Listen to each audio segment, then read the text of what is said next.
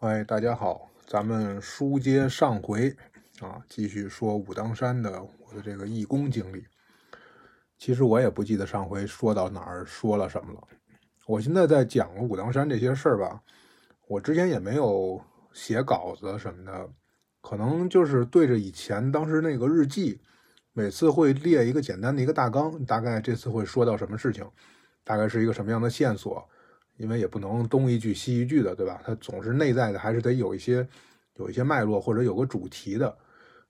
有的时候写完大纲其实也没用，因为我我其实不太擅长这种照着稿子念，或者是在框架之内的这种这种演讲也好，或者播客也好，一说高兴了，不定就扯到什么地方去了。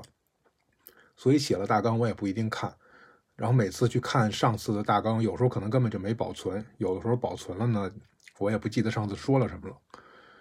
呃，然后我这两天呢是一直在收拾东西，因为马上就要去学校报道了嘛。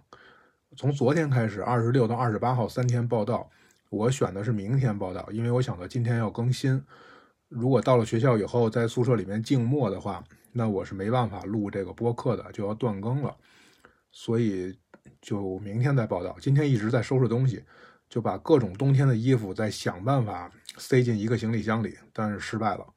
为什么扯这些呢？是因为我突然想到，我去武当山其实也是这个时候。我是二零一九年十月三十号出发的，所以也差不多就是十月二十七八号正在收拾东西。三十号的火车，三十一号到的武当山嘛。哦，这儿这儿顺便插一句啊，就是武当山十一月一号，每年的十一月一号到第二年的可能是三月一号吧，还是四月一号，是它的淡季，所以呢，它的门票什么的都会，包括缆车都会有一个折扣。结果我好巧不巧的就赶到它旺季最后一天去的，所以也没有享受到这个折扣。大家如果要是想冬天去的话，呃，它现在的收费什么的可能会跟以前会有调整，但是它确实有一个有一个淡季，有一个旺季，呃，另外很多的证件什么的可以免费或者是打折，所以大家可以先提前给他们景区打电话问一下，能省点是点嘛？啊，这个这也不算广告了吧？这个就算一个一个这个温馨小提示。咱们继续说回来，我这收拾东西这事儿，我刚才坐在这儿就运气，我就在想。这么多的东西，因为冬天衣服嘛，对吧？大衣、绒衣、什么棉鞋、这毯子这些，肯定要比夏天要多得多。夏天带两个 T 恤衫，带一条牛仔裤，可能洗的勤点儿就行了。但是冬天要带东西太多。我刚才坐在这儿生气，我就在想，我我去武当山的时候怎么怎么那么轻松的？就其实也不是很轻松吧，但是至少也都带过去了。有一些是寄快递，最后给寄过去的。到山上以后，这个当时山上边的这个副主任姓魏，魏主任，咱们之前也说过，他现在应该不在山上了，所以提他应该也没不会打扰到他。然后他就很好心的说，这个可以留他的地址和电话，这样的话呢，取快递的人一看是领导的，哎，就会比较优先的给你取回来，因为取快递的他不是道长自己下去取，是这个买菜的师傅啊，或者是。呃，就是专门有负责山内外沟通的这样的采购员等等，他一看如果是领导的快递，他会更上点心吧？可能是，当然人也不一定这么势利了。但是呢，这个魏主任呢，他当时给我这么一个建议，后来我也跟我这个宿舍里面的这个 W 同学也说了这个事儿。W 同学问我为什么，我说没有为什么呀，这个不是一想就能想清楚了吗？他说不是，我是问你魏主任叫魏什么？我写收件人总得写叫魏什么什么吧，我不能写魏主任吧？我说哦，好吧。然后我们两个就，哎呀，咱们在道观里面不要拿道长开这样的玩笑，这个罪过罪过。就真的到了道观以后，好像说话办事都会收敛很多。就他其实也是一个特别规矩的一个人，就见到道长什么的会特别这个庄重的给人家作揖啊、行礼啊这些。然后，然后我也是这个胆子比较小，我也怕报应，不像这个 S 师兄每天天不怕地不怕的，对吧？所以当时我去武当山的时候，其实也带了挺多东西的啊。你想，我还带了个古琴呢，我都扛到山上去了。可是为什么我现在就一个拉杆箱，然后再加一个包，就觉得东西装不下了？我我刚才坐在那儿运了半天气，想了半天这个事儿。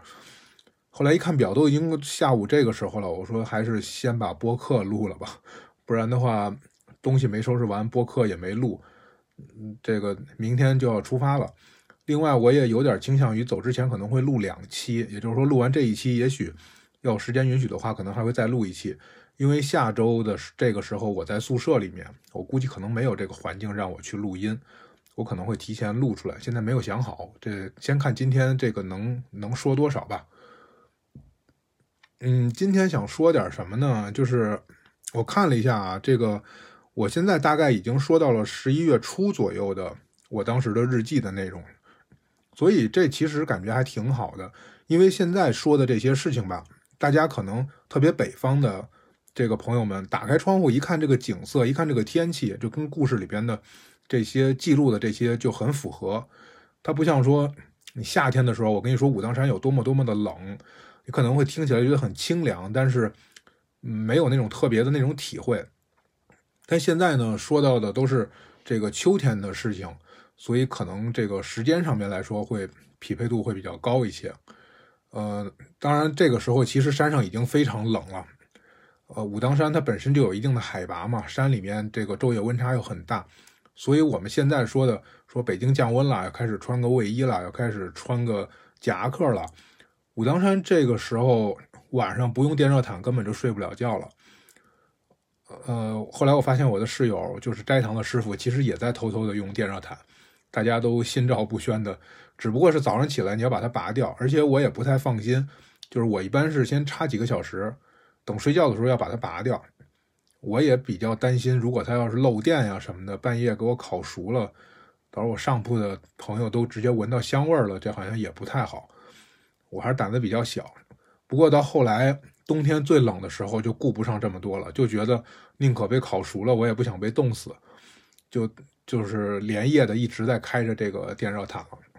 我记得再过一段时间的时候，山里边会冷，冷到什么程度？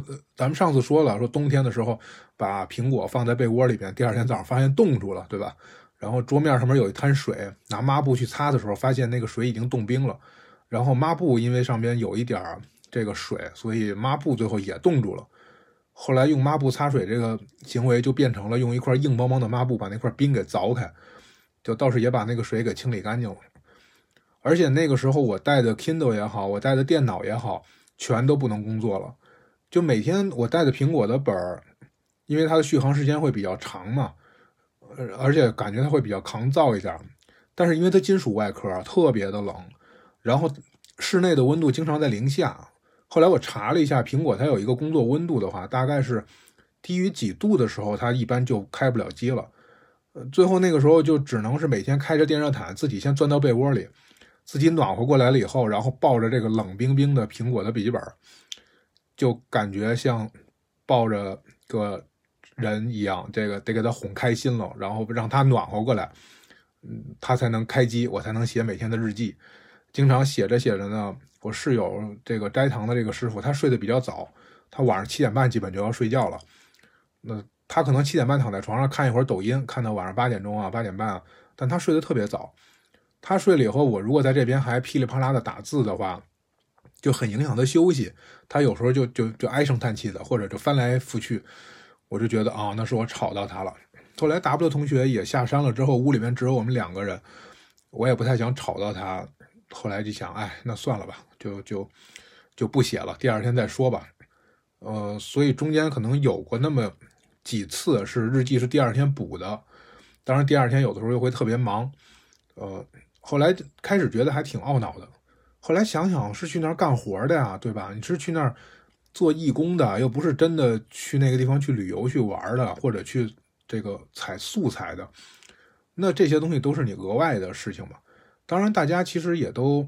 挺宽容的，像这个，只要山上面人够用的情况下，一般我也是上半天班，我不用整天都在上面扫地。但是有的时候呢，有的师傅，比如说要下山了，他要家里边有点事儿，或者，呃，咱们上次说了，他们每个礼拜有一天假，就是一个月会有四四四天假，呃，每周相当于有有一个周六或者周日你可以休息，但一般来说，大家不能在周六周日休息，因为周六周日游客特别多嘛，忙不过来。你实在真的说不行，特别忙，家里真有急事儿的话，得找别人来给你代班儿。比如说，如果淡季的时候，你周一你下山了，那也许本来活儿也不多，所以就是三个人的活儿以后就两个人干，两个人平摊一下就好了。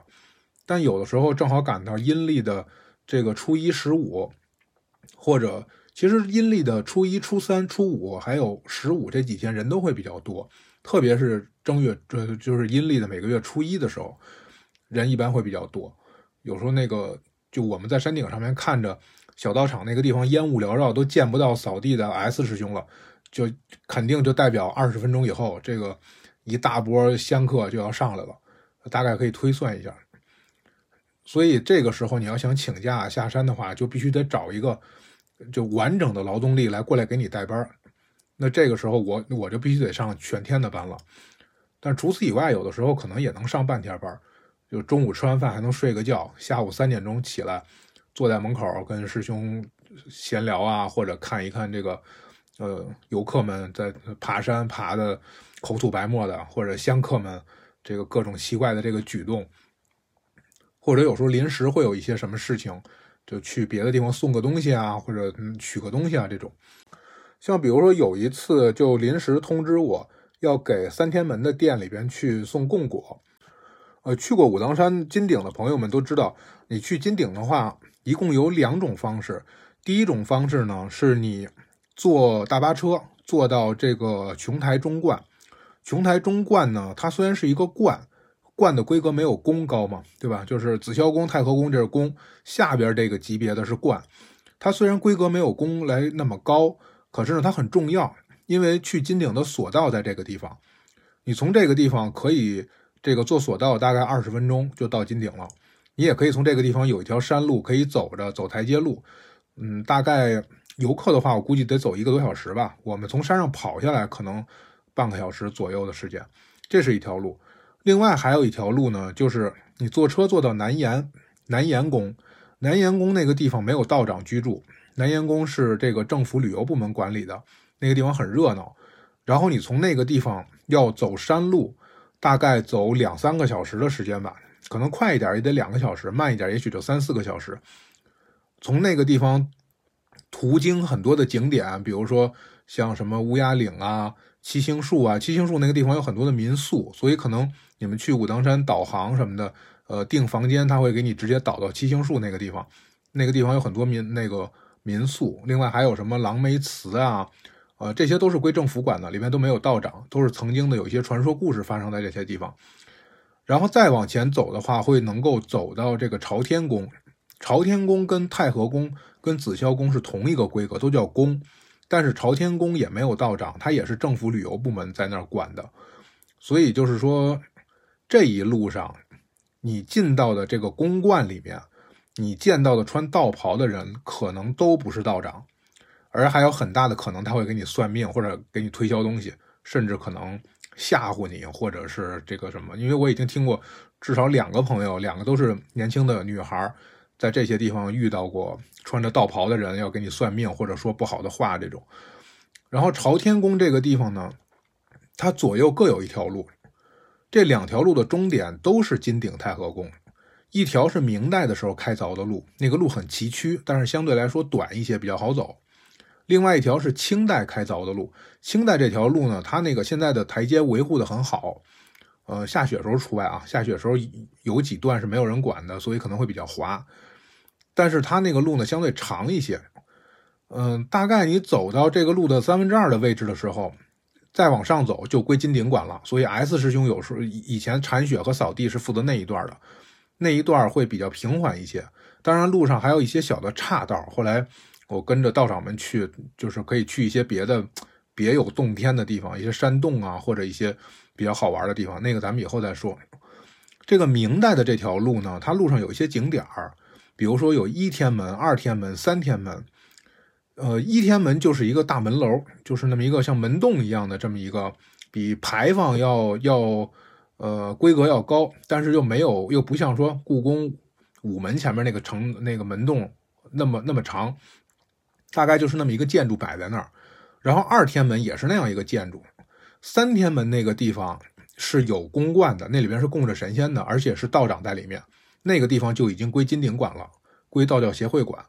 所以呢，就是初一十五要上供的时候，那个地方是要领贡品的，而且是有三尊神像，所以呢，就是每一尊神像前面都要放一份贡品，那边一般就要去送三份贡品。那大家想，就是我不知道大家是不是都去过这个庙里面啊？比如说你到庙里面之后，你看，呃，神像前面供着的这个可能是三盘或者是五五盘的干鲜果品，对吧？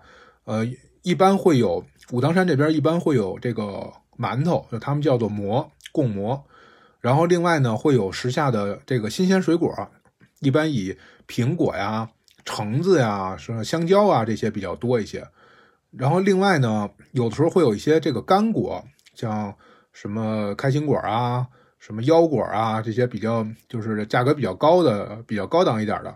有的时候也就是放花生或者瓜子，有时候可能还会放一些糖啊，放一些什么，就是根据不同的神仙爱吃什么，这个这个不同的节日可能还会再有一些这个更改。所以你想，这个一份贡品其实就很多了，对吧？一个盘子里边你放五个苹果。放一板香蕉，放五个橙子，然后再放这个五个这个这个馒头，然后再放一碟瓜子，一碟花生。那其实这一份贡果还挺多的呢。如果你要说是这个一个店里面三个神像，那得放三份那这就是一大兜子东西了，对吧？所以呢，这个三天门那是一个老道长，呃，我后来也去那个地方值过店。也是一个 挺可爱的一个老爷子，他是四川人嘛，他他他说话我不太听得懂。一开始呢，其实交流起来也不是很愉快。后来熟悉了以后，这个他也慢慢接受我了。这个咱们以后找机会再讲。去那个地方值店还挺好玩的。我当时是先要去给他送这个贡果过去，因为岁数比较大了，他在跑来跑去的也不太方便。我跟另外一个这个师兄，一个刚过去准备出家的这样一个师兄，跟他一起去送。这个师兄呢，他是这个值夜班的，所以我平时很少见他。但是后来他不值夜班之后，我们两个就成了室友。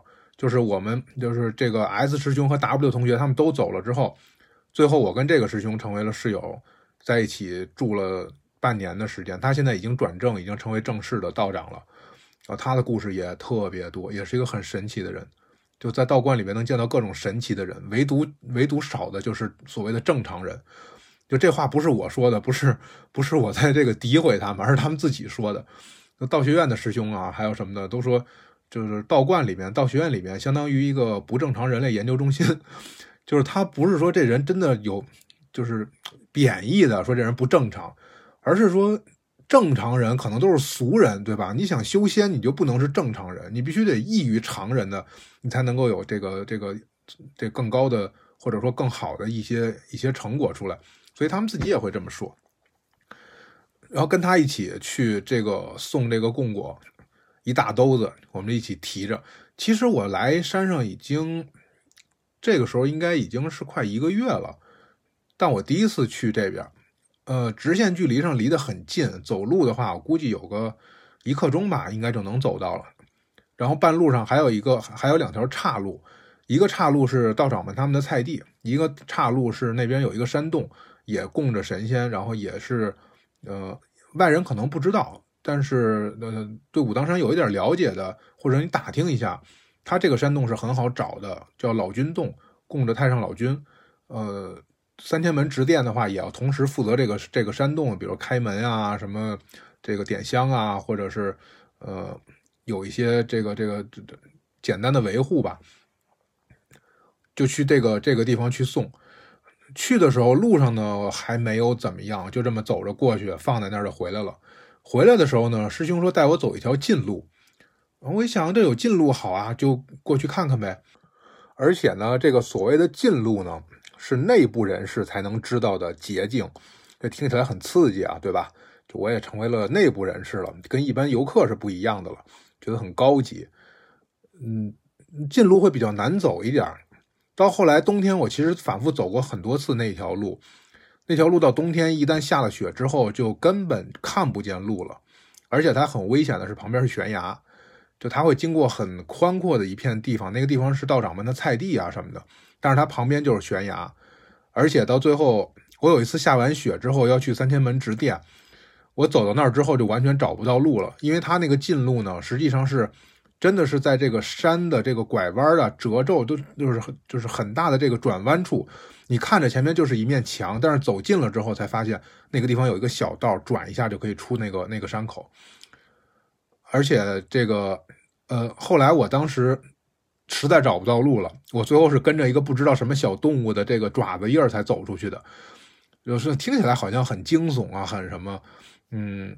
实际的情况比那还惊悚，就是就不是说跟着小动物爪子印儿走出去这件事很惊悚，而是那个地方真的出过事情，呃，所以后来我每次就是开始我不知道这个事儿，但是后来当我知道了，说有一次有一个游客真的从那儿掉下去过，所以那条路就再也不许走了，就只有他们自己内部人可以走的时候，我每天走每次走到那儿的时候，我都会心惊胆战的，因为不光是路很难走，而且可能还会想。哎，这个地方会不会阴气比较重啊？或者会不会有什么事情啊之类的？后来听说过这个故事之后呢，有一天 S 师兄早上起来神叨叨的告诉我，告诉大家说他做了噩梦，就是做这个扯扯开了说一句啊，就说这个做梦这个事儿，嗯，道教里面有一个叫三不言，其中第一条就是早不言梦寐，说你大早起来的时候不要讲你做什么梦，你过了中午过了午时之后再开始讲。那第二个呢，就是这个午不言杀戮，晚不言鬼神，意思就是大早起来的，你不要讲做梦的事儿；中午的时候，嗯，你也不要说这些这个这个，就是说杀人或者什么的这样的事情。到了晚上，你也不要去讲这个鬼故事了。就是可能我们现在都是到晚上看个鬼片啊什么的。我有一段时间还晚上直播读《聊斋》来着，后来怎么想怎么觉得不太合适。就是道教上面他会讲究，就是说你修行的人是不要做这些事情的。那当时我想，他有这个合理性，对吧？因为你如果一大早起来，我们可能都会觉得说，我刚做完的梦，趁着新鲜，我赶紧得给讲出来，不然一会儿就忘了。甚至说最好就是一睁眼，我赶紧跟跟跟跟别人说一说。有可能你嗯刚睡醒的时候还记着呢，起来刷牙的时候就已经忘了。所以趁着这热乎劲儿，赶紧给人讲一讲。但是实际上呢，如果你要是早上起来把这个梦记在心里边，特别是不太好的梦，你心里边很别扭的话，它真的会影响你这一上午甚至一天的心情。那其实你这一天的你个心神不定，可能很多重重要的事儿就给耽误了。所以它倒不是真的说你早晨讲了个梦，回头中午你就要挨雷劈了，或者是多严重的后果，那个不至于的。但是我觉得对于个人稳定心神啊，对于个人修行来说，好像还是有一定道理的。所以我们都一般。尽量不在上午讲自己做什么梦。当然，其实道长们在一起也不是特别在乎。有时候上早课之前，看我心事重重的，然后说怎么了？没睡醒啊？我说我做了个梦，我中午给你们讲。别别，现在就讲，现在就讲。哎呀，你看这离上早课这还有还有好几分钟呢，快点讲讲。然后呼朋唤友，大家都过来围着，然后听我听我做了个什么梦，就觉得，哎，道长们其实很多时候也真的是。非常的随和，对吧？规规矩是规矩，这个心情是心情。我是一个非常守规矩的人，非常有原则的人。我的原则就是看心情。哎，这个这个这种态度也是一种潇洒吧？我觉得。然后那天 S 师兄就过来给我们讲一个梦，说他夜里边就梦见了有一个很年轻的姑娘过来，好像是，反正跟他具体细节我也不太好说，大家也就简单想象一下吧。反正大概就是说。可能有个眉目传情吧，或者是怎么样的，也没有特别深入的这个这个接触。结果后来有师兄就说说那个地方确实是曾经有过一个，可能是可能是大学生或者什么很年轻的一个女孩，就在那个地方，因为它是悬崖，而且那个地方非常高，它不是说你一脚踩空了会滚下去，而直接就摔下去的那种。从此以后那个地方就不让游客去了，所以大家去武当山的时候。之前有人私信过我，哪有山洞啊？哪有什么高人住着？哪有景点啊？我从来不会给大家出这种建议，因为真的很危险。对，你别说那儿有没有悬崖了，对吧？那夏天哪儿都有蛇，而且晚上的时候确实山里边是有野猪的，就是道长们他们出去遛弯都能看得见的。另外呢，有些地方你走进去了之后，你就是会迷路。之前有个义工去了之后。人家给他指了一下，说那个地方有一个什么什么山峰，特别好玩。结果他晚上吃完饭也没有跟别人打招呼，自己就去那个地方去玩了。结果他走错了方向，最后导致山上七八十个人夜里打着手电找了他一夜。因为你如果找不到这个人的话，他在山里面真的那可能这个这个生命会受到一定的这个这个威胁的。而且你也不可能说开着直升机啊，或者是武当山山脉那么大，对吧？你一个人走丢了，上面又有树遮蔽着，底下可能也没有路，你最后真的会出危险。所以不建议大家去探访这些地方。你跟当地人去，也许会好一些。呃，当然了，也不一定。我们跟着后来跟着道长去巡山，满山遍野的跑的时候，也经常是往前走了俩小时，然后道长突然间一转头说。对不起，我迷路了，咱们原路回去吧。再往前走，都快都快要到哪儿哪儿，都快到下一个村子或者什么了。然后大家也很无奈。呃，但是下次他还敢，你知道吧？下次过了几天，他说：“哎，咱们今天要不要去那个什么什么地方去看一下？”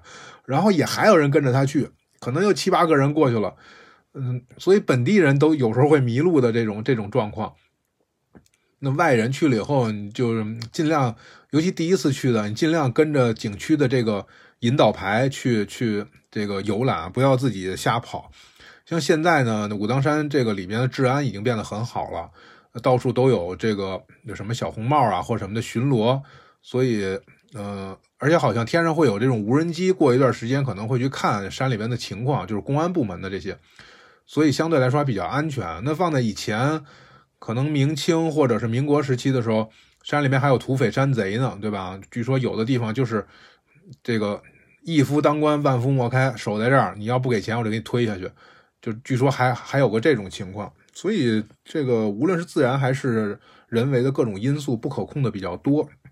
那大家就是到那儿去以后，还是一定得别去那些很危险的地方。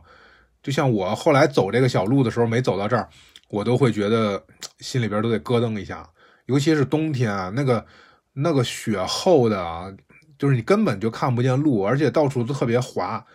它有的这个就是背阴面的，呃，雪化的非常的慢，所以到处都会特别的滑。就是你去铲雪都没办法铲，因为它那个台阶路，就是我刚才说明代的那一条路，它不是规整的条石，它是一个凹凸不平的那种不规则的石头。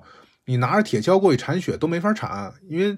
它不平啊，对吧？你那个上面冰你是除不净的，所以最后我们都是脚上要带着那个铁的那种那种鞋套一样的那种东西，就带钉子带什么的，走路上会稍微好一些。但因为我脚太大了，我也带不了，所以每次出去我都会尽量的小心一点，走慢一点。像 S 师兄那种心比较大的，有时候脚底下一滑，一个屁墩儿直接从山上。就是滑到了这个，就是一节台阶，大概有个十几二十节吧。他从上面那底儿直接滑到底下，嗯，不过他心比较大，他也他也不觉得怎么样。所以这个到那个山上去以后，尤其冬天，大家如果去的话，脚底下还真的是这个得走得慢一点。另外呢，不光脚底下危险，头顶上也危险，因为这个上边那些树啊什么的，它会承载很多的雪。然后有的时候太阳一一晒，它一化了以后，就噼里扑噜的就都掉下来，那把树枝子给这个压折了的也会有。我在三天门值店的时候，就眼看着对面的这个山上面的这个树，一会儿被这个雪给这个这个，或者是直接给压断了，或者是出太出太阳了以后，它这个雪化了，然后就噼里扑噜、嘁哩喀啦的就都往下掉。有一回差点砸到我，我正好在那个地方说。就是三天门的，他自己有一个小的一个厕所，特别脏，是一个旱厕，就是自己用的，就挖一大坑，底下就是粪坑的那种。我从里边出来的时候一看，哎，这个天气不错，然后在这站着晒晒太阳，结果看就离我大概三五米的地方，那个树枝子就直接掉下去了。嗯，就是后来想算了，还是别晒太阳了。晒太阳之前先抬先抬头看看天上有没有东西。呃，山里边的这个地理环境各方面还真的都是挺复杂的，所以就是说。呃，去游览啊什么的，还是要稍微注意一点。那大家可能说，那那道长们怎么办呀？对吧？那道长们在里边待了多长时间了？而且那毕竟属于是祖师爷的弟子啊，是不是？人家每天还在那儿念经，还在那儿修行呢。所以这个跟我们这些调皮的、调皮捣蛋的游客还是不一样的嘛。当然，道长们也会到处去跑。嗯，我大概去了以后，也就是半个月的时间吧。有一个年轻的道长，我我到现在跟他也有联系，关系也很好。他以前也当过兵，年龄跟我也差不多，呃，平时也是很热情的一个人，呃，带着我们到周围的地方去去爬山。就是你站在武当山，你面前就是你你背靠这个金金顶金殿的这个这个位置的时候，你面前你能看到有一有一长溜的山，那个叫狮子峰。你远处看的话呢，它是一个狮子的一个形状，甚至脚底还有一个绣球，就狮子头啊，狮子这个这个后背啊，都是正好是那样一个线条。呃，很多网红愿意到这个狮子山的，就狮子峰的这个顶上去那儿去拍照去。那一块呢，真的就是一块跟周围哪儿都不挨着的，就一块大石头。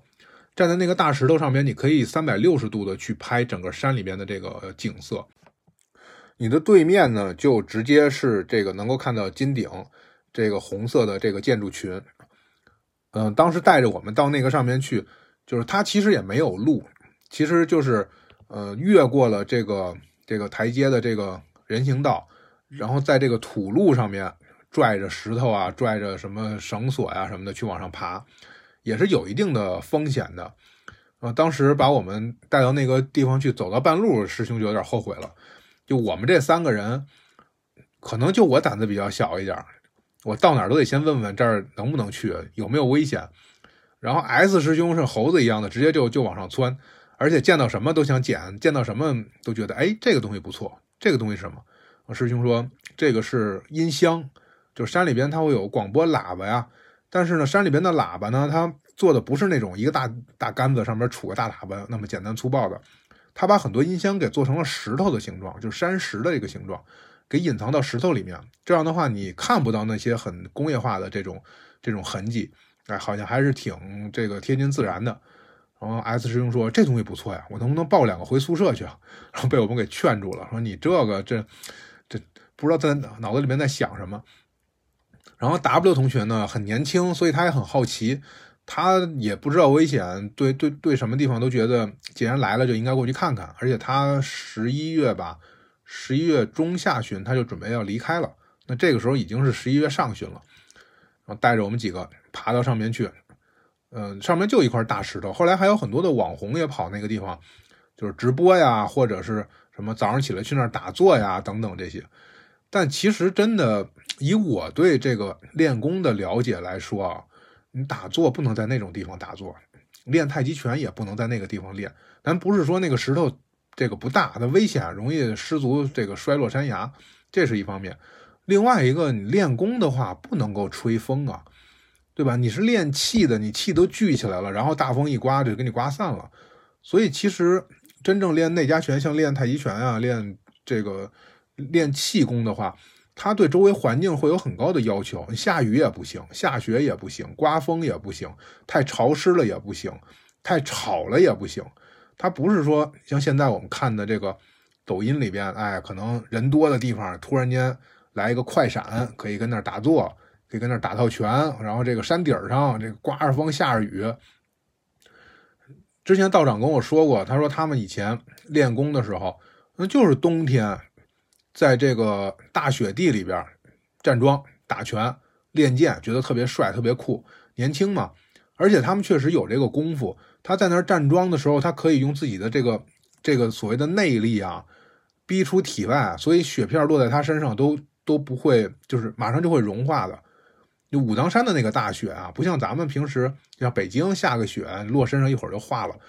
我在武当山的时候，我的胡子都是白的。就是雪花什么的全都落在上面，都就胡子都能冻住，哎，但是他们就有这个内力，而且穿的衣服也很少。可是时间久了之后，就会发现身体不行了。就是其实你是在过度的消耗自己，而你有没有把这个东西给它补进来？说练功其实就是这个一个消耗自己的过程。你如果消耗的对，并且能把一边消耗一边补充，你的身体素质就会提高。你如果消耗的不对，那那你可能还还不如不练呢，就是别人不练，也许能能活挺大岁数，结果你练功，最后反而导致身体提前的衰老，或者是出一些问题，所以其实很讲究这些。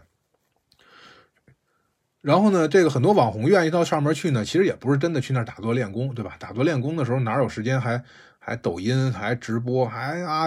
谢谢王哥给的火箭，对吧？或者这个啊，感谢家人们帮我点个赞，哪有这功夫啊？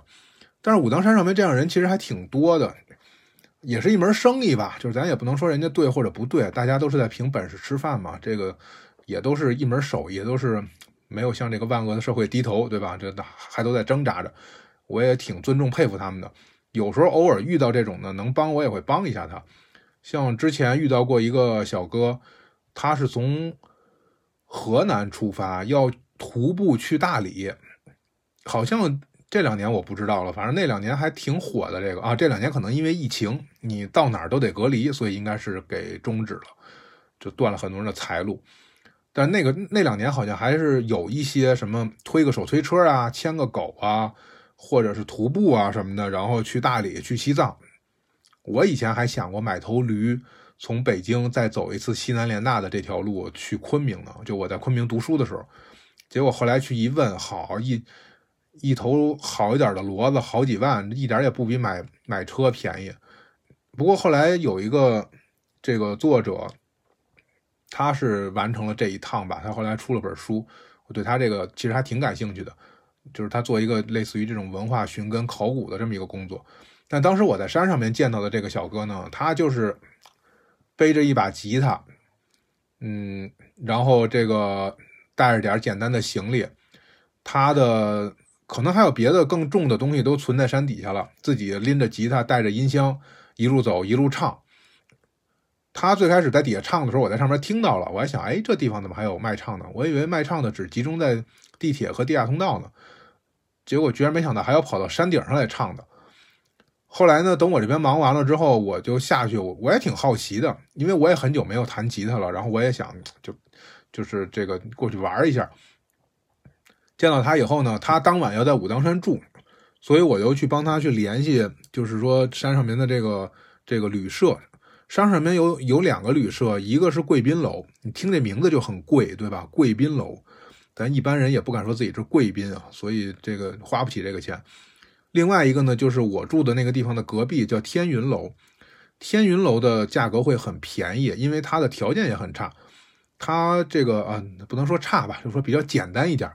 它是一个大通铺，他那个房间里面大通铺，呃，可能是三十还是多少钱一晚上？他二楼呢有单间，可能也是四人间还是几人间，就稍微的贵一点，一百多吧。但是在武当山那个地方已经算很便宜了，对吧？你在旅游景点住在旅游景点里边，那还要怎么样呢？所以后来就联系他过去这个住。那老板就是凤姐，之前我说过那个说我像黑社会老大的那个那个大姐。他其实当然希望是你住的贵一点这样对他生意比较好嘛。但是这个小伙子要体现自己穷啊，对吧？我是徒步去大理的，我我这么穷，我哪住得起那么好的地方？所以就住这个大通铺，晚上还到房间来找我玩然后玩着玩着，突然间这个说肚子疼，要要去厕所，让我替他直播一会儿，让我替他弹会儿琴，或者是怎么样？然后觉得，哎，其实当个网红也挺不容易的。一边蹲在厕所里边，一边还得看什么张姐送的什么火箭，什么王哥给的跑车什么的。回来以后跟我说：“哎，刚才你帮我播的时候，还有人打赏了，挺好的。”我觉得也挺好玩的。后来这个疫情，然后封山解除了之后，也来过很多这种网红的人物，有的呢是摄影爱好者，或者是自己拍，自己是个小网红，拍完了以后被别的网红看到了。结果后来从里边还认识我，就是有一回是我是在那儿坐着，我我背着古琴过去，晚上下了班没事干，坐在没人的地方自己弹一会儿。后来有个大叔过来拍照片，我一想，您愿意拍就拍呗。但是他拍呢，然后拍完以后，因为他也没跟我打招呼，其实我心里边也不是很高兴，就在我旁边噼里啪啦的摁了半天快门。然后我这个曲子弹完了，他过来问我能不能把我那个桌子上面的包什么的都拿下去，他要拍个更好的。我说不行，我想刚才你也没跟我商量，都拍了这么半天了。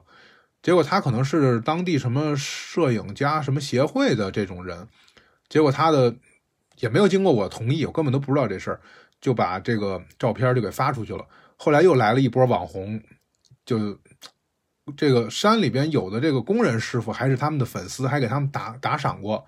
结果这波网红来了之后，然后结果看到我，然后说认识我，后来也叫我一起过去跟他们直播。就是为什么说这些呢？因为我后来渐渐的觉得吧，我在山里面待了一段时间之后，其实我也算当地人了。那很多我经历的事情，我的主观感受，可能一部分也能代表当地人的这个这个想法。就比如说当地人怎么看这些网红，怎么跟他们打交道。所以后来想想，哎，其实这个东西它也没有说真的假的，对吧？不，也不是说发生在我身上的事儿就都是跟武当山无关，只有发生在道长身上的事儿才是武当山的故事。所以后来想想，哎，好像自己也能体会一下这种感觉。然后那个时候也有一些媒体采访，呃，采访之后，有很多朋友就开始问我武当山的事情。然后我好像真的体验了一把这个网红的感觉。我到现在其实我也不觉得自己怎么样，但是体验了一下，然后觉得，哎，我要是想干这些事儿的话，我干嘛非要跑到山上来扫地呢？是不是？我要是想去跟媒体接触，想什么的话，我在山底下干点别的不是也行吗？就是，呃，突然间被人家关注了之后，那个虚荣心啊，一下子就暴涨起来了，然后就开始会觉得，觉得啊，其实。在你什么都没有的时候，你说我视金钱如粪土，视这个名利如过眼云烟，因为你没有，所以你当然是过眼云烟了。但是真的有那么一丁点的人关注你了之后，一下这个自己心态浮躁起来了之后，就发现，哎呀，其实我也是一个这么俗的人，完全没有这个，在这个山里面，在这个道观里面待了待了这么长时间，好像也仍然是脑子里想着自己的那一套。后来我去对比，你看，其实道长们也会遇到这样的人，特别是有些道长他自己长得就很道长，你知道吧？就是比如说，呃，发量很多，或者胡子很茂盛，或者一看着这个人就慈眉善目的，那他们也会有这种外边人过来找他，什么导演啊，什么画家呀，什么的做节目啊。我想，哎，他们其实怎么处理这些事儿？后来我发现他们好像也不太排斥，对吧？比如说我写了一幅字。我今天心情好，写了一幅字，然后呢，这个香客觉得说我这幅字特别好，他想买，你想买我就卖给你，对吧？这叫咱俩结个善缘。但是呢，也不是说我写完了这之后，我天天就摆个地摊人过来之后我都在卖，我在主动的去销售，那没有。或者说，比如说有人说，哎，你这个这个道长，你这个大胡子真特别好看，那头发特别多，然后能不能给你拍个照，或者能不能请你拍电视剧？他也会答应，说可以。但是之后你就再也不联系了，或者说，如果要说让我觉得你这个人好像不是真正很尊重我，不是真正想了解这个道法道教，而就是一个一个一个骗子、一个商人这种，那他可能也就会选择就是算了，我接着继续我的生活。我的生活里面不是说清汤寡水什么都没有，而是所有东西都有，但是它不影响我修行的这种状态。我觉得这也是当时。就是说，从他们身上面来学到的这么一点。后来呢，我下了山之后，武当山的，就是他那边的旅游公司还找过我，说他们看到我在 B 站上面发的一些视频，然后说能不能这个给他们拍一些视频，就差一点儿，大家去武当山坐大巴车的时候，大巴车上放的那个视频就是我参与做的，就就差一点啊，因为。后来我因为各种原因我没去成，所以就没参与这个项目。我当时想的呢，觉得能够给武当山做一点宣传，做一点贡献，这个事儿还是很值得做的。但是机缘巧合，我那会儿正在修手机，手机没有在手里拿着。我一想，那就不太适合了呗。而且疫情又反反复复的，所以后来就没有参与到这个里面。那之后也好多人后来也问我说。比如说你这个 B 站上面的这个视频为什么不更新了？其实我手里面素材还会有很多，但是我觉得我人都不在那个山上了，我还在去去去讲武当山的故事，然后让大家就是说来关注我，或者说当成一个噱头去炒作，就觉得不太真实。后来那个地方那个就就停止了，就没有再继续去做下去。但如果要是说以后要是有机会，去武当山的话，我可能还会拍一些东西回来给大家看吧。这个这个不好说，因为现在去武当山什么时候去也很纠结。像如果现在又是这个季节去的话，会特别的冷，对吧？可是夏天去呢，又又有蛇，又又有很多虫子，所以我也有点纠结。那这个正好，我想借着这个还说一个什么事儿呢？就是，呃，为什么做义工或者出家，他有一个年龄的要求？之前很多人说过这事儿，说出家都要求三十五岁以下。我之前节目我也解释过了，对吧？就是说他不是真的卡你的年龄，而是说如果你要是这个岁数比较大的话，在山里面修行确实不太方便。首先说交通就不太方便，交通不太方便呢，就有很多的这个问题相关的，比如说，嗯，你进出山可能就需要很多时间。而且有的时候，如果冬天真的封路了的话，这个冬天下完雪以后路封住了话，那你就是出不去。你要真的说身体不好需要出去看病什么的，它确实是一个问题。当然不至于说在山里大家看着你，最后就不救你，见死不救，那是不会的。但是你无形中会给很多人找麻烦，对吧？所以对于你自己来说，可能也也是一个很大的麻烦。另外呢，交通不便还有一点就是外边的物资进来会很困难。像我在紫霄宫的时候，那山里边的这个女道长们，就都是瘦瘦小小的，看年纪应该也不大的。这些女道长们平时要扛这些东西啊，去搬运啊，去做跟男人完全一样的这个工作量的事情，大家还都争先恐后的，也没有人说：“哎呀，这个东西我拧不动，瓶子盖我拧不开，所以我就不喝水了。”那你就渴着吧，对吧？那山里面可没有人这么惯着你。就哇，我这么说以后会不会得罪很多人啊？那咱们还是尽量说积极正面的吧，就是说这个大家在山里面要搬东西、搬粮食、搬搬大米、白面，然后包括山里面就是哪怕就是说你想新买个桌子，都得大家肩拉背扛的背上来。那之前这个就是求签的这个签房里面要重新换一尊神像，所以他的这个供桌什么的都要重新换。呃，然后供桌包括上面的玻璃板啊、这个桌子呀什么的。那都是靠人给他拉上来的。到后来，我帮助他们一起去往上面举这个东西的时候，我因为不太知道怎么弄，而且这可能显得比较磨叽一点。然后大家有一个道长还说的：“哎呀，白长这么大个儿，对吧？干活这么磨叽。”就就这种时候，其实甚至于就是说，他没有什么界限，说你是义工还是道长，你是男的还是女的，你还是怎么样，只要干活，你就是一个完整的一个劳动力。后来到山里面去扛木头的时候，我真的第一次感觉到我的五脏六腑要被给压出吐血的那种感觉了。其实也挺危险的。他们当时说看我脸色都煞白，就是因为那么一段原木，大概能有个几百斤吧。然后我们几个人就是那四个人，就完全靠着这个肩扛。那个路又特别特别窄，你想山里边很多的那种小的土路，可能就是。勉强就是一个人走合适，两个人走都会比较比较困难。啊，一人扛一个扁担，把那个东西给给给扛过来。就当时真的是觉得哇，真的自己白长这么大个儿，干活啊什么的。虽然以前也当过兵，也练过，但是你跟山里边的人确实比不了，走山路啊、挑东西啊这些。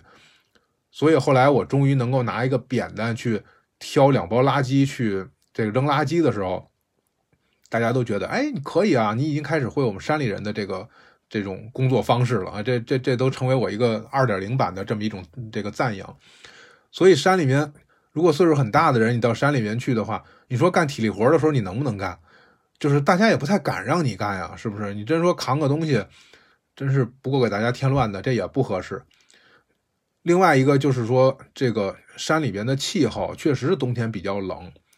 那那么冷的天气，如果岁数比较大的话，你自己肯定。对吧？各方面生活也都不太方便，所以它不是一个绝对的标准。说过了三十五岁，你就不许再评什么职称了，或者不许再入职了。这个人事部门一看到你这个情况，就把你这个这个 offer 打回去了，或者什么的。那是在咱们这个现实社会当中，在山里面是可以商量的，但是这个可以商量呢，它这个也有一个上下弹性，对吧？你说我二十岁，但是我一身的病。我就想上那去修行，这事儿可能也得商量商量，也不建议，对吧？然后你说我这个四十岁了，我还能翻跟头呢，我身体倍儿棒；五十岁了，我还能围着山跑，我比道长跑的都快。那你想去体验一下，我觉得问题也不大。当然也遇到过六十多岁、七十多岁的老大爷拄着棍儿上去说我要当义工，被我们劝下去了。说大爷你在山上当义工，我们还得配四个人照顾你，你不来我们顶多是少一个人干活，你来了我们得少四个人干活。我算了吧。所以这样的话，大家也是量力而行，也不要说就是看缘分吧，对吧？也不要说我就非得想去，我就不去不行。去了一趟武当山就治好了我的精神内耗，这可能性不大，可能性真的不大。你去一趟武当山被当地的骗子给骗了的可能性可能都比这个大。所以这个自己救自己吧，别指望着去一趟武当山就能怎么样。然后另外一个天天气冷啊，还有包括生病啊这个事儿，其实我刚才本来想说一说这个，但是看这次的时间好像差不多了，这样咱们到时候专门录一期，就说山上面生病的这个事情。因为像我先简单说一点吧，就是比如说我去了以后，我就问说你们交通这么不方便，那你们生病的话怎么办？对吧？你们要是有点什么疾病的话，这很正常啊。比如说谁山里边流行肾结石，很多人都有都有肾结石。虽然每天都在活动，喝的水也不少，但是呢，有人因为喝水少，也有人是因为喝水太多了得肾结石。因为山上边的水是有点矿泉水的性质，它没有经过软化，所以有的人喝完以后，他可能就比较容易得结石。这跟个人体质也有关系。那肾突发肾结石的话，这是一个急症啊，对吧？这个怎么办？还有的，比如说像这个 W 同学，他其实有一段时间他脸过敏，嗯。这个病其实你说可大可小，它不是什么致致命的病，可是呢，他每天脸肿的都跟包子似的，对吧？就是像一个没有褶的红色的包子，这个自己也觉得很很难受，别人看着也觉得很难受。那你说这个这个事儿应该怎么办？所以山里边有他自己解决的方法，而后来我也确实经历过一次感冒，一次肾结石，以及后来的疫情。那对于修行人来说，其实身体健康啊，包括这个如何看待生死啊，看待疾病啊，我觉得这个也涉及到一个核心问题了。所以不是三两句话就能解释清楚的。这个呢，咱们回头再专门录一期来说，在山上得病的怎么办，包括我自己的经历。